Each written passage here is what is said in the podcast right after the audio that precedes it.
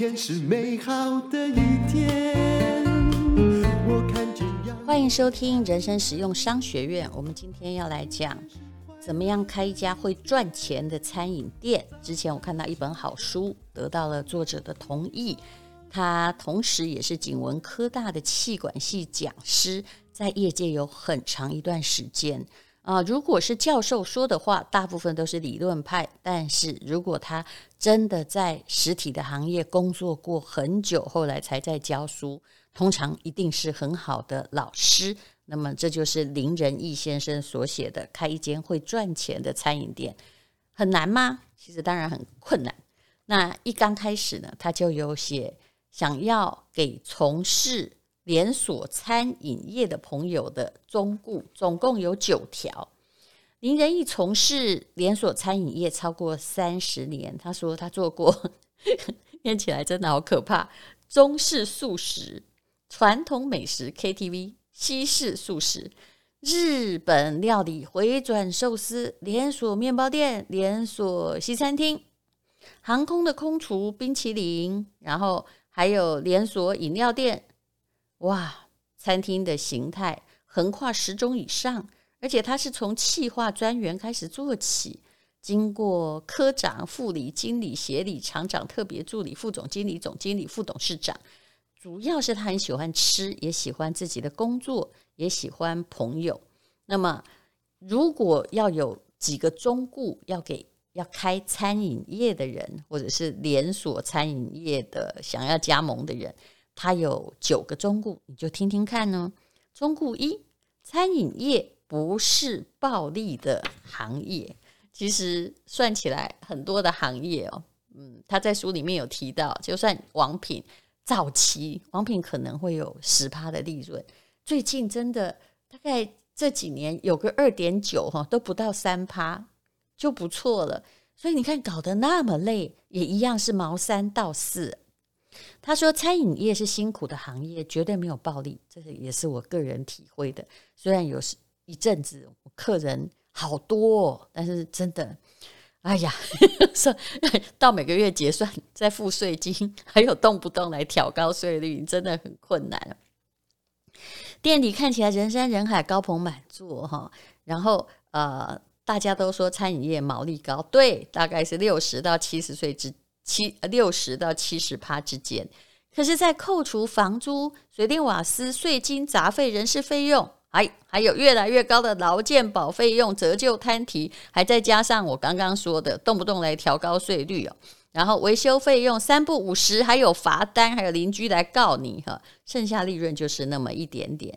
其实，如果一年稳定能够获利百分之十以上，那真是很厉害的店。但你怎么会看到所有店都做连锁做到上市了呢？那你要去问那老板失败过几次，还有要去看他的财务报表。其实几乎没有一家连锁企业超过五趴。那上市有时候股价很高哦，各位，股价并不是现实的估值，股价是大家对他的期望以及是梦想。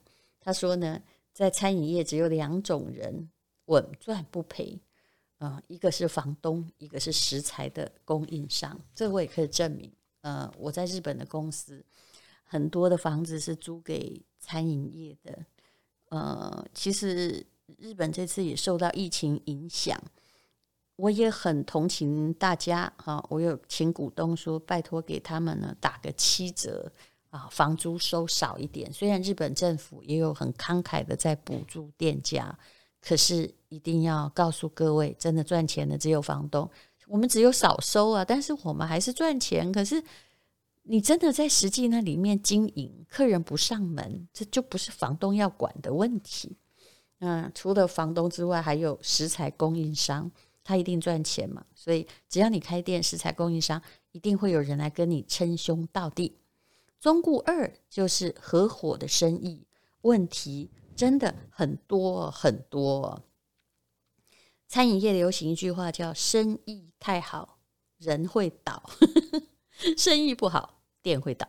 不管生意好不好，跟股东的关系一定都不好。嗯，所以能够不说话的股东真的很难。那有的股东只是纯粹投资，不干涉内部经营管理问题，赚钱的时候他不会有话说，但是赔钱的时候总怀疑是谁做了手脚，不是吗？不要以为店有赚钱，一切问题就迎刃而解。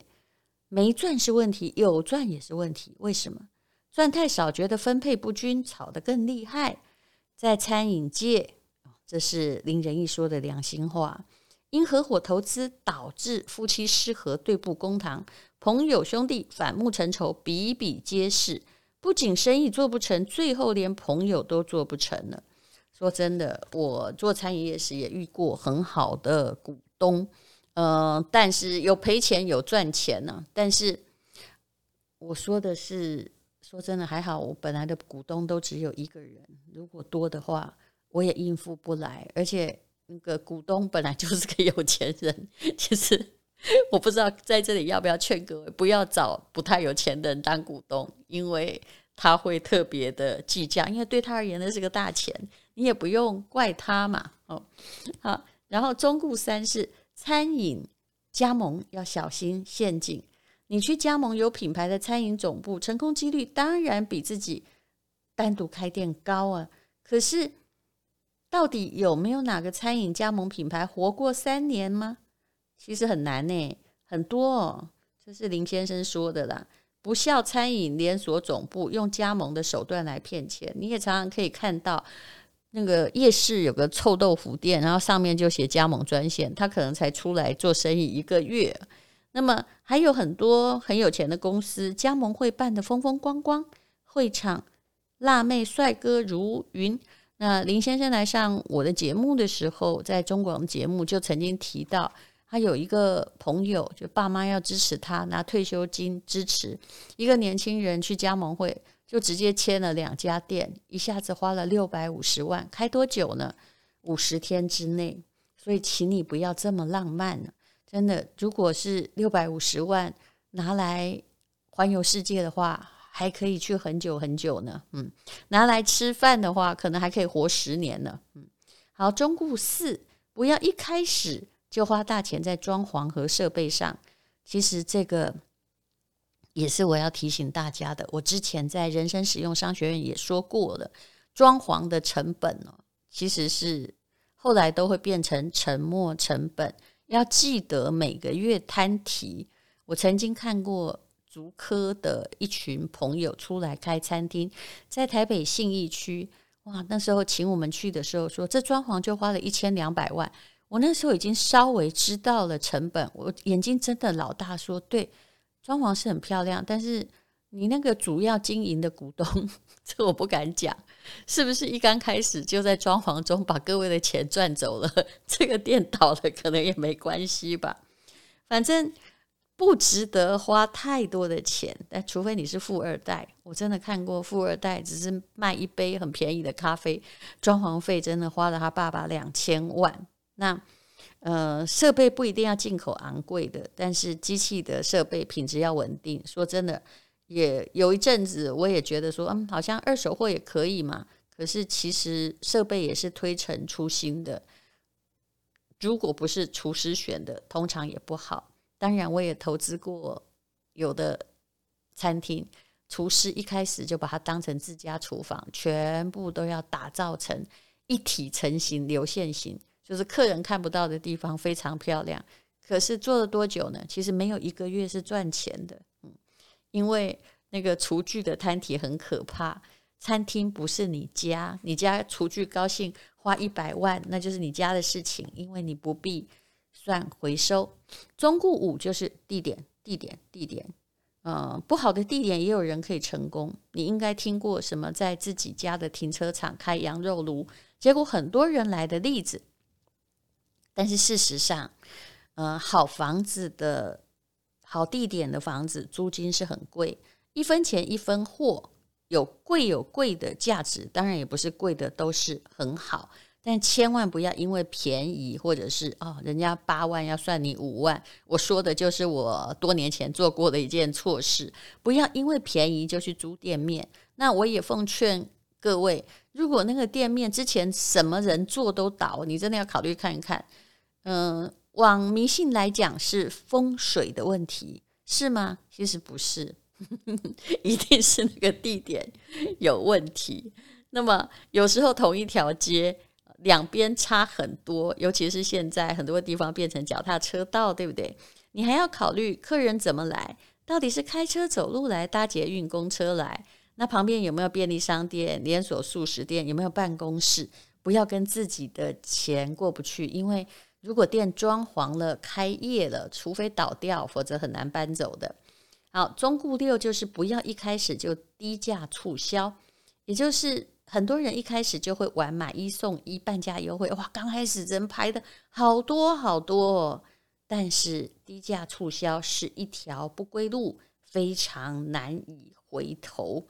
那你把主力商品拿来做促销，就是作贱自己的商品，消费者会认为你的东西就是值半价而已，超过了他就后来你回复原价，他就不买了。所以你常常会看到很多买一送一的时候，人潮排队，哇，排到隔壁去，千万别高兴，因为只要他没有低价促销。就没有人问津，这张当然是很可怕的。还有呢，大家如果都卖一样的商品，商品差异度不大，那低价促销就是拼价格。那不要忘记，其实餐饮的毛利是买一送一哦，你的成本销货成本就提高一倍喽。中固七是不要为了提高效率，牺牲美味和特色。餐饮业差一点。差很多，东西没有弄熟就会差很多。嗯，有时候那个没弄熟还真的不是总公司可以控制。最近不是大家都吃 料理包吗？那我有一个厂商，他就说他们东西很好吃，寄给我。诶，嗯，我记得吃的那个东西是。好像类似素的佛跳墙吧。当他一直在推荐的商品的时候，我就终于说老实话，不然我不想说人家的东西不好。我说真的拍谁，我把它拿出来煮，那个芋头啊没有熟。他说怎么会？那你多煮一下。我说不好意思哈，现在不是我多煮一下，我当然可以多煮一下。但是今天如果我们帮你卖东西，你卖给消费者，消费者来客诉，你可以跟他说，哎，其他都可以，那芋头就麻烦你多煮一下，可以吗？当然不可能，那你千万不要因为你的效率而这个牺牲美味，还有很多东西就是要一吃好吃，没有什么好解释的。好，忠告八是要考虑淡旺季，呃，卖火锅，当然台湾人可能夏天也吃火锅，包括我了哈。但是冬天人满为患的夏天可能就不是。那夏天的时候有没有冰品店？你不打折可能。生意也不差啊，对不对？外送单送到手软，哦，还有人排队。可是天气一冷的话，那串冰店怎么办呢？哈，还有冷饮店到底怎么办？还有很多商场，它是平日超级冷清，假日很拥挤。那你如果开在里面，在食材的准备上，就是很大考验，因为你算不准的。好，忠告九，没有永远的好日子。他说：“餐饮业是靠天吃饭呐。台湾这三十年来发生很多重大的事件。好，最近我们有这个冠状肺炎嘛，对不对？新冠肺炎一个大浪来袭，不知道多久，到底有多少家的餐饮业的现金流承受得住？其实生意一下降五成就不能活诶，因为员工的薪水都不能少哦。”那事实上呢，呃，餐饮业的毛利是固定的，平时能够获利一成，真的很不错了。如果你的诶获利的来客数少三成，总营收少三成，那你就是赔两成啊，呃！不管你做得太好，都一样。那以上这九个忠告，就是要给要开店的人，不管你是参加连锁店还是自己要开店，你一定要了解。当然，如果你不是开餐饮店呢？其实我并不认为其他的业种会比餐饮店更好。很多人也渴望做一个服饰店，优优雅雅的老板娘哈，自己示范服装。那我劝你就在网络上，呃，脸书上自己拍一拍，看有没有人要买，慢慢做好了，不要先去开实体店，因为实体店有店租，而且我看到很多的，我该怎么说？就算五分埔。生意最好的时候，我也看到有些店哦就没有生意，那他自己也很纳闷。那走过去呢，我发现啊，他卖的卖的就是很阿嬷的服装啊，那些东西可能淘宝比你更便宜、更厉害，因为你也是从淘宝买来的，没有生意也是应该。那很多服装店，如果你要知道服装店有多难做，真不是品味问题。你去看那个菜市场，他们在。早上都有什么卖五百、一百，或者是那个台北的城中市场，还有卖最到了最想要清仓的时候，还有三件一百块的，甚至有的市场还有一件二十块的。哎，里面都是剪标的，算是专卖店的衣服，就知道存货非常非常的可怕。有时候我甚至觉得，所有的服装店大概哦都不太可能存在下去。那网络有个好处是，你要穿多少哦，你订多少，它可以卖多少。所以现在都用预售的。我自己常常在大陆的拼多多网站上买预售的衣服，其实我觉得还不错。那因为便宜嘛，有的东西就是万一你觉得这家诶提供给你的货物不理想，跟你想象的不一样，你就不要跟他买就是了，损失也不多。但问题是价差很大，台湾可能已经。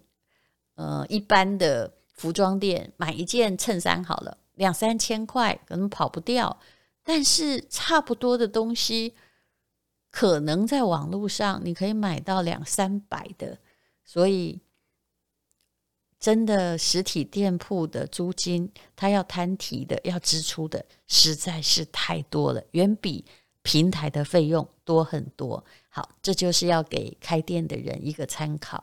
不过我一直觉得，劝大家不开店也不对，因为毕竟也有人成功啊，不试试看怎么会成功呢？可是通常都是要等一个人哦，把他的退休金或者是把他的积蓄花掉，他才发现说，嗯，也许之前先听听别人的忠告比较好。最重要的要点在于。你的店要跟别人不一样，要独特竞争力，而且那个竞争力恐怕是要消费者说的，而不是你自己说的。我常常看到很多人开始做品牌，比如说做益生菌，他并没有专业能力，也不是个研发的团体，就是没有研发部门，就是因为比如说益生菌好了，你一一包卖一百块，然后代工工厂跟你推销，尤其是常常会跟知名品牌或名人推销。成本十五块卖一百，哇，看起来毛利很高。但问题是到处都是啊，卖得出去吗？你没有差异化的竞争，你没有特殊的有感的功效，不好意思，你就是卖不出去。然后所有东西又有期限，一天一天逼近死亡，存货压力很大，这是非常非常恐怖。这个就是什么好就做什么，那赚的是谁？赚的当然是代工工厂啊。所以，哎，还有一些人哦，哦，我很更怕做香皂的，因为你去 Google 啊，几千万条。我有以前的大学同学跟我说，我做香皂，你可不可以帮我代言？我马上跟他说不可以。他说你怎么这么无情啊？我都还没有跟你谈费用，你觉得我付不起钱吗？我说不是这样，因为我不想你赔钱。因为呢，我问你，你香皂卖多少？他说他是刚学会的手工艺术香皂，他要去。比如微风广场开店，他一个要卖成本三四百，要卖七八百。我想成本三四百，就算有人买卖七八百，你根本不了解保养品或化妆品的价格结构，你不会赚钱的。还有七八百的香皂，到底谁买啊？这非常非常的恐怖的一件事实。还有，人家并不是没有用你的香皂就不能活，对不对？嗯、呃，你的。他就说：“我的是有机的，我的是纯香精油，请问哪一家不是呢？做食物的也是一样，就是只要比如说他做什么杏仁粉什么，他说强调他有机啊，大豆是非基改。请问大部分的商家也都这么讲啊？只要别人的广告词跟你一样，其实你就是没有竞争优势。好了，那我们今天就讲到这里，要给从事传统制造业。”啊，或者是餐饮业的民生消费品制造的朋友们，九个忠告，谢谢林仁义总经理的提供。早上起床充满希望今天是勇敢的一天，没有什么能够将我为难。今天是轻松的一天，因为今天又可以，可以好好吃个饭。